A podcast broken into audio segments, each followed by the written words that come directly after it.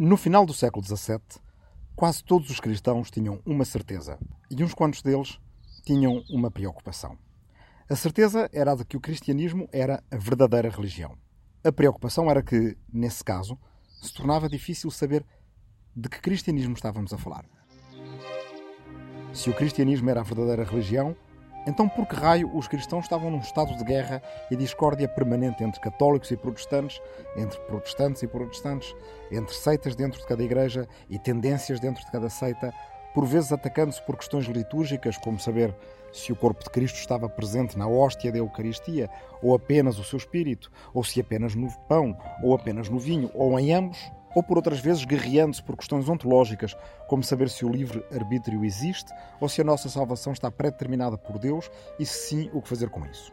No fundo, para o cristão devoto mais arguto, vivia-se uma situação semelhante àquela que levara Al-Ghazali a abandonar a filosofia. Se a filosofia era o caminho para a felicidade, porque discordavam os filósofos entre si.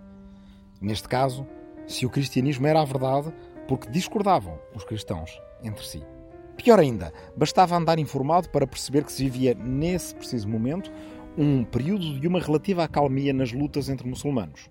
Pelo menos aqueles que estavam sob uma espécie de pax turca no Império Otomano.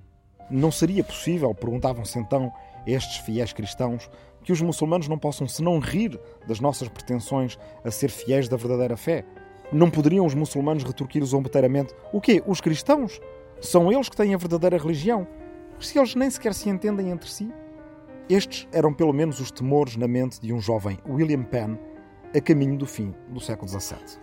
Era uma figura curiosa este William Penn, filho de um almirante inglês que tinha participado na guerra civil entre cabeças redondas e cavaleiros, Roundheads and Cavaliers, outro exemplo como os guelfos e gibelinos de polarização política pré-moderna, e a quem o rei Carlos II devia dinheiros e favores políticos. O jovem William Penn, ao contrário do seu pai almirante e prestamista ao rei, interessara-se por uma das seitas protestantes mais invulgares e plebeias. William Penn era Quaker. Uma vez defendendo as ideias do fundador dos Quakers, George Fox, publicou um panfleto com o título Sem Cruz nem Coroa. Este panfleto foi bastante lido porque nele se encontrava a justificação para alguns dos traços comportamentais mais notórios daquela nova seita, como o facto, por exemplo, de tratarem toda a gente da mesma forma, da mesma forma igual e informal, que era então o inglês thou, que nessa altura seria o equivalente ao português de Portugal tu, ou seja, tu em vez de vós. E note-se que mais tarde esse thou, inglês, tornou-se arcaico e foi substituída a informalidade pelo you, pelo que com o tempo o tratamento dos Quakers começou a parecer ainda mais bizarro e excessivamente formal do que aquilo que parecera no início, onde aparecia como bizarro por ser excessivamente informal. Pouco importa os detalhes. O que importa é que numa época de precedências, de formas de tratamento diferenciadas, haver uma seita que tratava toda a gente exatamente da mesma forma e de uma forma informal era o suficiente para causar estranheza. E William Penn, um filho de um almirante importante que tinha emprestado dinheiro ao rei, defendia antes as ideias de George Fox e dos seus Quakers de tratamento igual para toda a gente. Isso levantava também estranheza. Quando o pai de William Penn morreu, colocou-se a questão de saber como iria o jovem William Penn herdar o dinheiro que o rei de Inglaterra lhe devia por herança. Era possível, por um lado, que o rei nunca lhe chegasse a pagar exatamente o dinheiro. Por outro lado, o próprio William Penn vivia já sob aquilo a que os Quakers chamavam, na altura, dar testemunho de simplicidade esse testemunho de simplicidade, uma espécie de credo de comportamento Quaker, significava simplicidade no vestir, simplicidade no falar e simplicidade no viver. Ora, digamos que ficar rico não era a forma mais simples de ter uma vida simples. Por outro lado, deixar o rei de Inglaterra ficar com o dinheiro não era a melhor forma de ajudar os Quakers, no português do século XVIII às vezes chamavam-lhes os Quakers, a escaparem às perseguições que então lhes eram movidas pela Igreja de Inglaterra, encabeçada pelo próprio rei. Por outro lado, há já algum tempo que estes Quakers, ou Quakers, emigravam para as colónias inglesas na América. E digo inglesas porque estamos antes do ato de união com a Escócia e, portanto, estamos numa época em que ainda não se deve dizer colónias britânicas. Ora, nessas colónias inglesas na América, em especial no nordeste dessas colónias, numa região que se chama ainda hoje Nova Inglaterra, dominada pela comunidade de Massachusetts e pela cidade de Boston, os Quakers tinham à sua espera um destino ainda pior do que serem perseguidos pela Igreja Anglicana. Era serem perseguidos pelos puritanos, aqueles que tinham fugido para os Estados Unidos para poder ali viver um protestantismo de uma igreja cristã reformada como aquelas que existiam na Holanda e na Alemanha. No ano de 1658 foi aprovada uma lei contra os Quakers em Boston. Nos três anos seguintes foram enforcados vários Quakers. Os que não eram enforcados tinham como castigo serem expulsos da colónia, sendo chicoteados em todas as cidades por que passassem.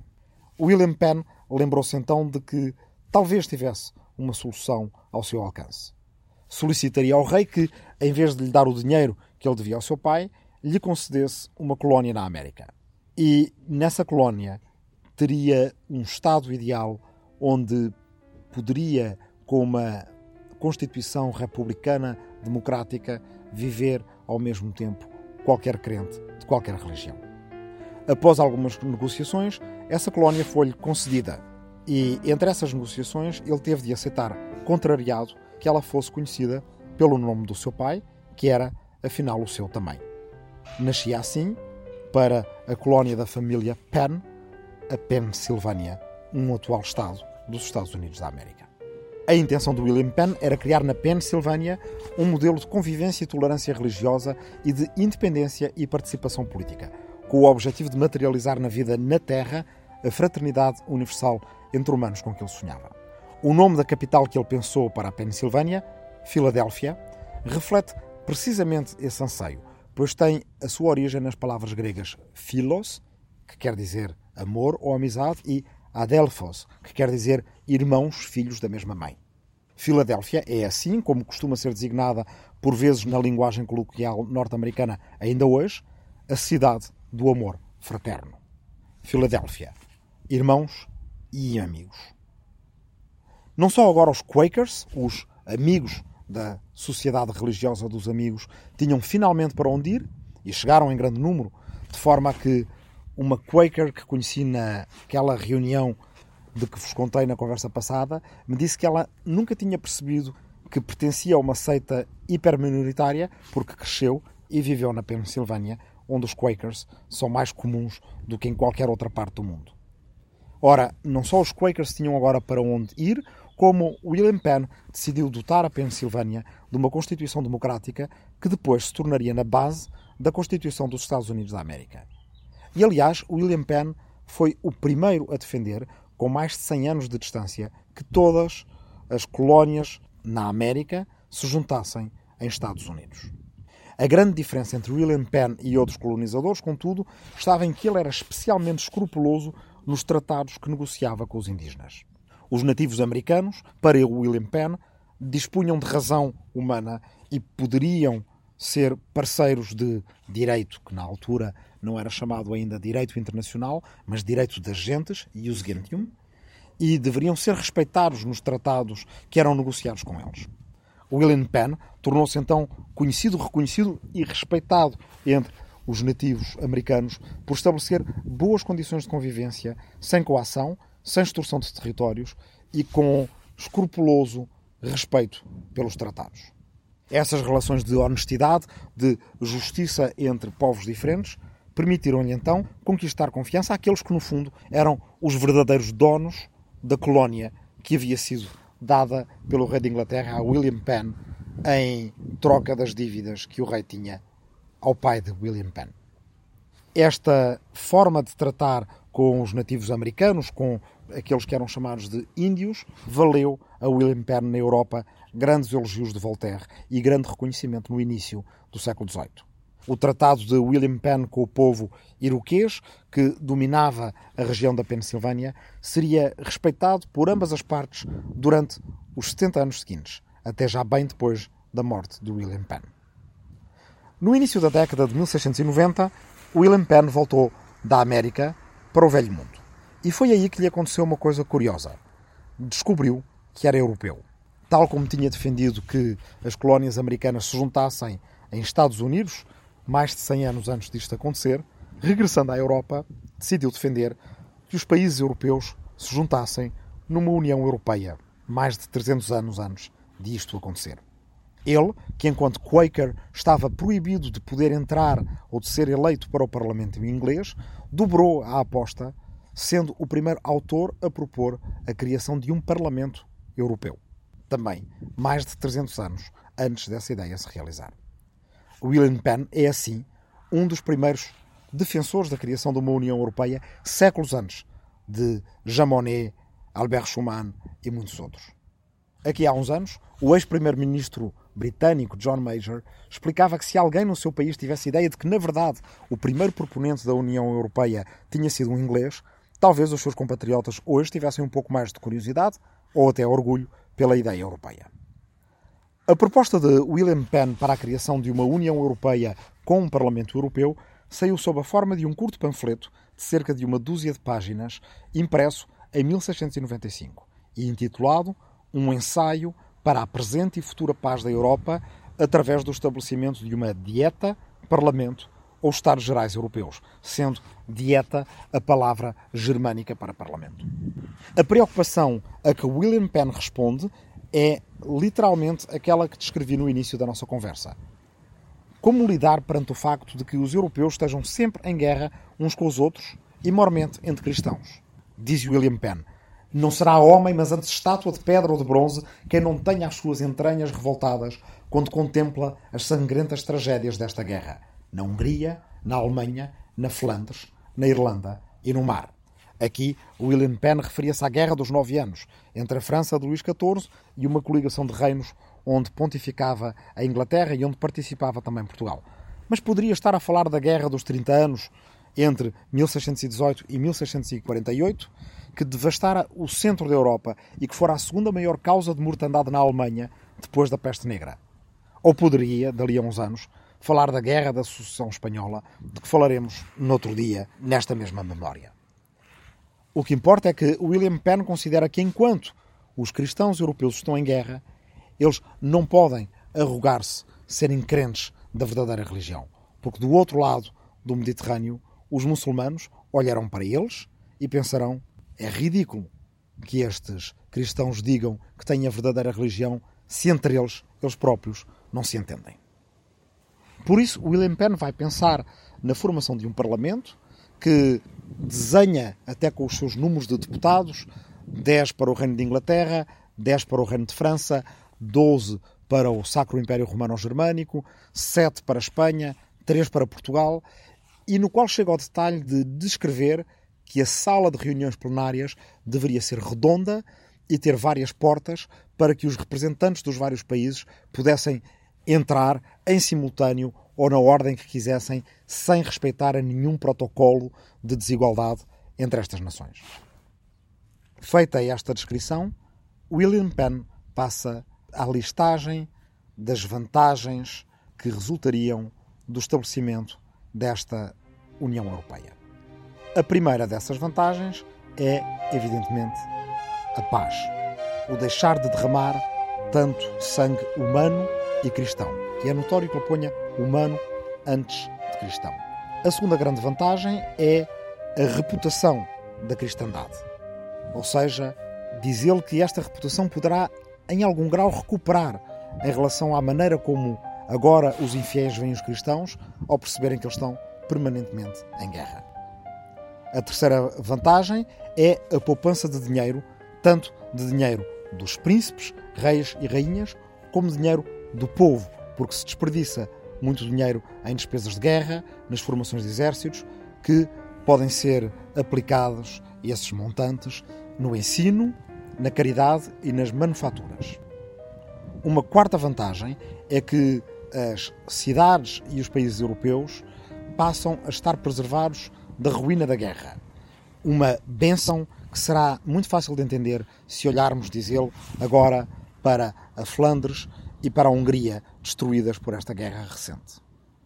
A quinta vantagem desta paz, através do estabelecimento de um Parlamento Europeu e de uma União Europeia, é a facilidade e segurança de viagem e de comércio dentro desta União Europeia. Ou seja, liberdade de circulação de bens e de pessoas. A quinta vantagem é a grande segurança que os cristãos terão perante os ataques dos turcos nas fronteiras sul e leste desta União Europeia. Mas aí William Penn faz uma precisão que é não só fundamental como revolucionária. Ele diz que esta União Europeia pode ser extensível aos russos, aos moscóvios, como ele então diz, porque também são cristãos, mas depois acrescenta também que a Turquia poderá entrar nesta União Europeia, porque, mesmo não sendo cristãos, são humanos e têm acesso à razão. Pela primeira vez, uma proposta não só de criação da União Europeia, como de criação da União Europeia com uma Turquia pacífica e respeitadora dos direitos individuais dentro da União Europeia. A sétima vantagem é que este Parlamento Europeu irá gerar e aumentar uma amizade pessoal entre os chefes de Estado, entre os príncipes dos vários países europeus, que assim se conhecerão e conversarão mais do que guerrearão entre si. E assim, entre eles, imitarão as melhores práticas de cada país, tentando elevar à verdadeira glória os seus governos. E, finalmente, a última vantagem. Até agora, tudo o que temos estado a ler parece tirado não de um panfleto do século XVII, mas de um artigo de uma revista especializada de relações internacionais de hoje em dia, mudando talvez algum vocabulário. Liberdade de circulação de pessoas e de bens, liberdade comercial, segurança nas fronteiras sul e leste do continente europeu, é algo que poderíamos encontrar num número atual de uma Foreign Affairs. Mas não em relação à última vantagem. Porque a última vantagem que William Penn descreve é de que, finalmente, os reis e rainhas da Europa e os príncipes e princesas da Europa, desobrigados das suas missões de guerra, desobrigados da necessidade de fazerem alianças estratégicas uns com os outros, desobrigados da necessidade de estarem sempre com medo do inimigo, deixarão de precisar de casar por interesse e passarão, finalmente, a casar por amor. Uma vantagem estranha esta, porque até agora tudo nos parecia muito moderno neste folheto. E com esta última vantagem, finalmente nos relembramos que foi um folheto escrito no final do século XVII e que uma das preocupações de William Penn é com o amor. O amor entre príncipes e princesas, reis e rainhas, amor esse permanentemente traído a favor dos interesses táticos e estratégicos da sua família. Mas não pensemos que ele defende esta ideia apenas porque defende o amor entre cabeças coroadas. É que, da mesma forma como os interesses táticos e estratégicos destas famílias levam inevitavelmente à guerra, nessa guerra morre, como nos lembra várias vezes William Penn, muita gente miúda. É como se ele estivesse a dizer: deixem as famílias reais preocuparem-se com outras coisas e salvem com isso as vidas de muita gente miúda. William Penn, é claro, morreu sem ver nenhum dos seus sonhos realizados, nem Estados Unidos da América, nem União Europeia. Seria provavelmente impossível imaginar para William Penn o quanto sofrimento passaria até que estes sonhos se realizassem. Para ele, esses eram sonhos que eram missões do presente, não eram sonhos a adiar para o futuro. Eram coisas que poderiam ser conquistadas na sua própria geração ou nas gerações seguintes. Ou seja, estamos agora já numa época em que, em vez de sonhar com o fim do mundo para a geração presente, sonha-se com um mundo futuro feito de experimentalismo político para a própria geração presente. Os filhos de William Penn ficaram na Pensilvânia e não tinham o mesmo sentido da justiça ao negociar tratados com os verdadeiros donos da terra americana, que eram os índios ou nativos americanos da região da Pensilvânia. Uma vez, tal como o seu pai, sentam-se à mesa com os iroqueses para negociar a expansão do seu território. E o tratado a que chegaram era o de que poderiam acrescentar ao território da Pensilvânia, com uma nova aquisição, corretamente negociada com os iroqueses, o território que fosse possível atingir por um homem correndo durante o período de dois dias e meio.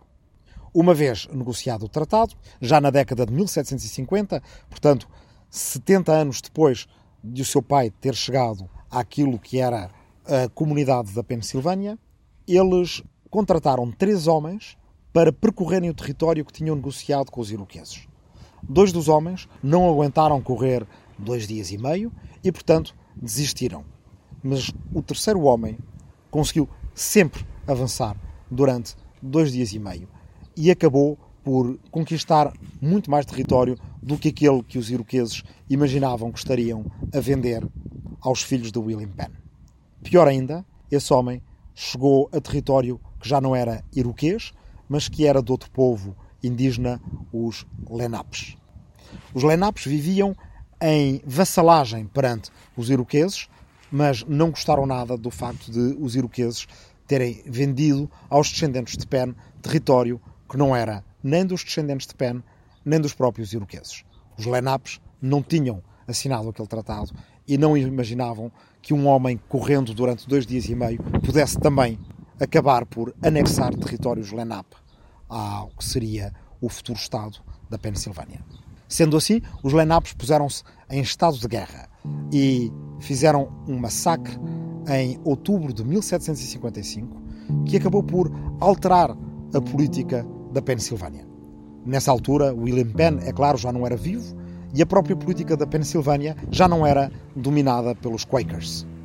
Um jovem político puritano apareceu então, o seu nome era Benjamin Franklin e convenceu a Assembleia da Pensilvânia, segundo a Constituição Democrática de que William Penn tinha dotado a Pensilvânia, a abandonar o pacifismo radical dos Quakers que fazia com que a Pensilvânia não tivesse um exército. Benjamin Franklin convence a Pensilvânia a criar um exército que entra em guerra contra os Lenapes.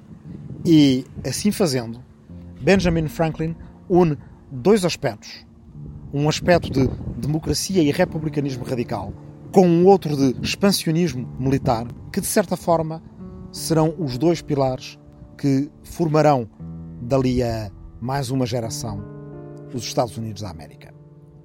Benjamin Franklin tem uma parte dos ideais Quakers de William Penn, mas decantados por uma infância e juventude puritana e por uma vida já como jovem adulto feita dos ideais utilitários das luzes.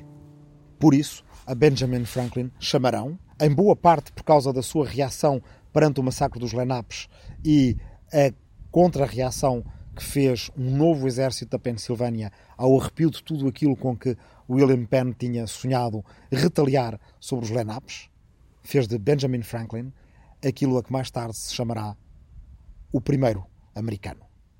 Estávamos, portanto, em outubro de 1755, 60 anos depois das imaginações, dos ideais de William Penn para a fundação de uns Estados Unidos da América e, do outro lado do Atlântico, de uma União Europeia. Outubro de 1755.